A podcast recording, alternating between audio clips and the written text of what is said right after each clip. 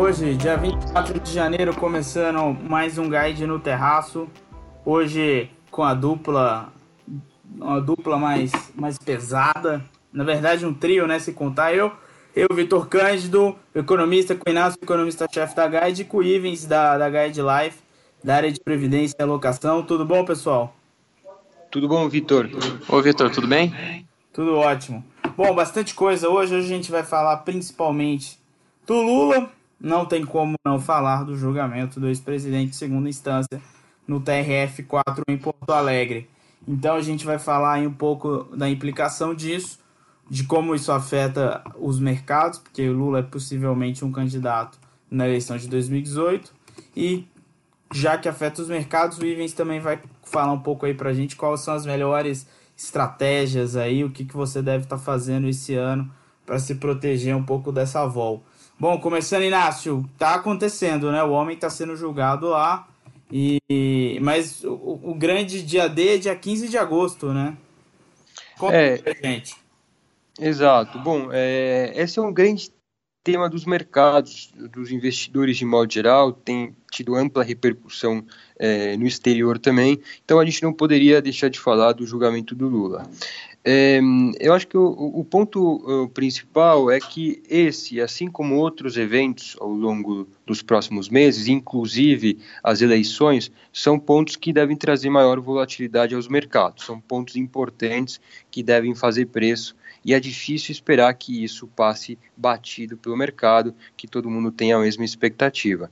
Então, hoje, essa questão do Lula é, é relevante, deve trazer maior volatilidade, é, é difícil saber é, quais serão os desdobramentos, não só de hoje, mas ao longo aí das próximas semanas, dos próximos meses. É, é um tema é, delicado, mas tem algumas datas importantes como você mesmo disse. É, tem a data importante de 15 de agosto, que é o fim do prazo para que os partidos e as coligações registrem seus candidatos. É, a decisão, os desdobramentos desse julgamento do Lula podem culminar com a necessidade do é, TSE de definir se o Lula vai, vai pode ser candidato ou não, pode concorrer à presidência ou não. É, esse seria um, caso, um dos casos limite, onde a decisão, depois de uma série de recursos e de instâncias, passa, chega até o TSE e essa decisão é necessária. É, ele só poderia tomar uma decisão uma vez que o Lula tivesse já registrado a sua candidatura. É, então, isso pode chegar até meados de agosto e a decisão do TSE poderia levar um tempo. A gente pode entrar possivelmente até em setembro com essa incerteza. Acho que esse é um ponto limite, é um caso limite. É, tudo vai depender da decisão hoje de quarta-feira sobre é, o que é que vai acontecer com esse julgamento, mas a gente precisa também levar em consideração esse caso limite. O ponto é a incerteza pode continuar, por isso que eu acho que é legal o Ivens também comentar um pouco sobre como que é, o investidor pode se proteger dessa volatilidade, afinal, todo mundo tem que levar isso em consideração.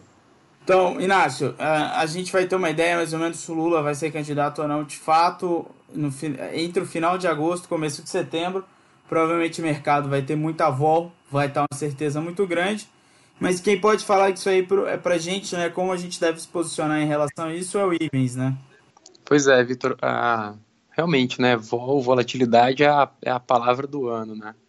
Todo mundo tá, tá preocupado aí aqui no Brasil com o que vai acontecer nesse, nesse curto, médio prazo, até, até as eleições. E realmente, assim, a, a preocupação é válida. A gente deve ter algum cenário turbulento, mas eu acho que ele não deve assustar o investidor. Pelo contrário, você pode ter excelentes oportunidades aí uh, nesse meio nesse meio do caminho, né? Acho que o investidor ele tem que pensar em alguns pontos, né? Uh, primeiro, ele tem que pensar, claro, na diversificação entre classes de ativos, mas também na diversificação entre veículos de investimentos que ele vai usar nesse período, né? Então, uma parte dos investimentos, claro, vai estar ali de forma direta, comprando ações, fundo imobiliário, títulos de renda fixa, uh, de acordo com o perfil do investidor, com apetite para risco. Uh, mas é interessante também pensar numa parcela em investimentos uh, com uma gestão de terceiros. Então, você utilizar fundos, fundos de previdência, uh, para delegar uma parte do seu patrimônio a gestores profissionais que talvez consigam fazer uma, uma proteção de curto prazo, por estarem ali focados 100% nisso e terem acesso a instrumentos financeiros diferentes, uma, uma, uma proteção de curto prazo mais efetiva. Então, acho que essa a, a palavra é para se proteger de volatilidade é diversificar, diversificar entre classes de ativos e entre é, veículos uh, de investimentos. E não se assustar com, com desempenhos né, negativos ou movimentos de mercado muito bruscos para baixo nesse meio do caminho.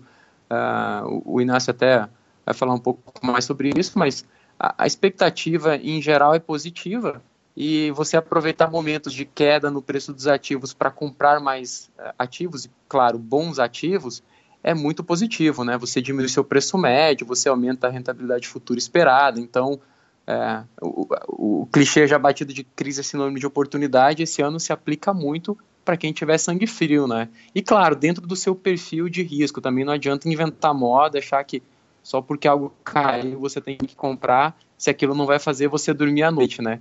O, o custo psicológico também ele é, ele é importante ser levado em conta.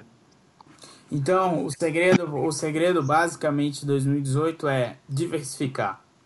Diversificar. Diversificar, e no, não só nos ativos, mas também nos veículos, né? Inclusive os gestores, né?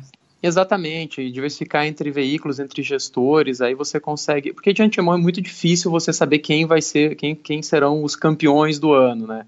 Você saber qual será o ativo campeão ou o gestor campeão. É, a diversificação você mitiga esse risco e a chance de você uh, ter um, um, um, bom desempenho ela aumenta, né? É claro, você não, você não vai buscar uh, ter o maior, a maior rentabilidade possível no ano. Isso é impossível, isso tem muito de sorte envolvida. Mas na média você vai se sair muito bem e muito melhor do que a grande maioria daqueles que apostaram tudo num lugar só. Porque somente quem acertar na veia que vai se dar bem com essa estratégia de concentração, né? E dentro de um conceito de alocação mais amplo, essa estratégia ela realmente não é nem um pouco aconselhável. O ideal é a diversificação mesmo. Exatamente. É, então, pro, e, e principalmente para quem está tá focando, mirando no longo prazo, né, daqui 20, 30 anos, é, a volta desse ano, quando você olhar o, o, o, track record, né, o big picture de todo esse período, é, é, é rapidamente minimizada, né? É rapidamente minimizada. Você pega gráficos mais longos, aí 20, 30 anos, do próprio índice Bovespa, você vê movimentos que na época eram muito grandes, anos atrás pareciam ser enormes, e quando você coloca na, no big picture aí, como você falou, eles ficam parecendo pequenos é, solavancos no meio do caminho, nada demais. É, de novo, a importância da disciplina e de seguir um plano bem determinado. Entende bem seu perfil de risco, é, detalhe um plano, né, desenhe um plano para longo prazo e segue esse plano. O plano ele tem que conceber que, ok, vão haver momentos, você vai ter momentos de, de rentabilidade menor, maior, quedas, e, e, e é importante entender que, bom, no longo prazo, onde você quer chegar e como você vai executar isso. A execução, no fim, acaba sendo o mais importante. Claro, vai ter momentos de ajustes, talvez uma coisa ou outra você vai ajustando no meio do caminho, mas tem que ter isso muito bem, muito bem desenhado e claro para o investidor saber trafegar esse, esse cenário de, de volatilidade mais exacerbada como a gente espera. Então, o que a gente pode falar para o investidor é não se preocupe com 2018 se você está seguindo essa estratégia que a gente falou aqui.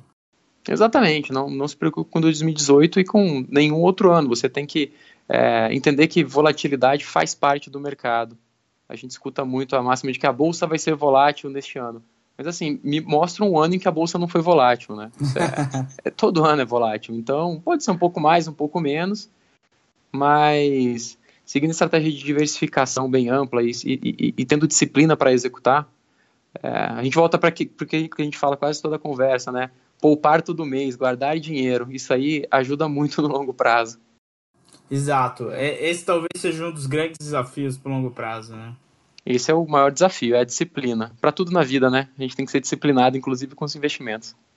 Maravilha. Senhores, até, até semana que vem. Ivens, participe mais.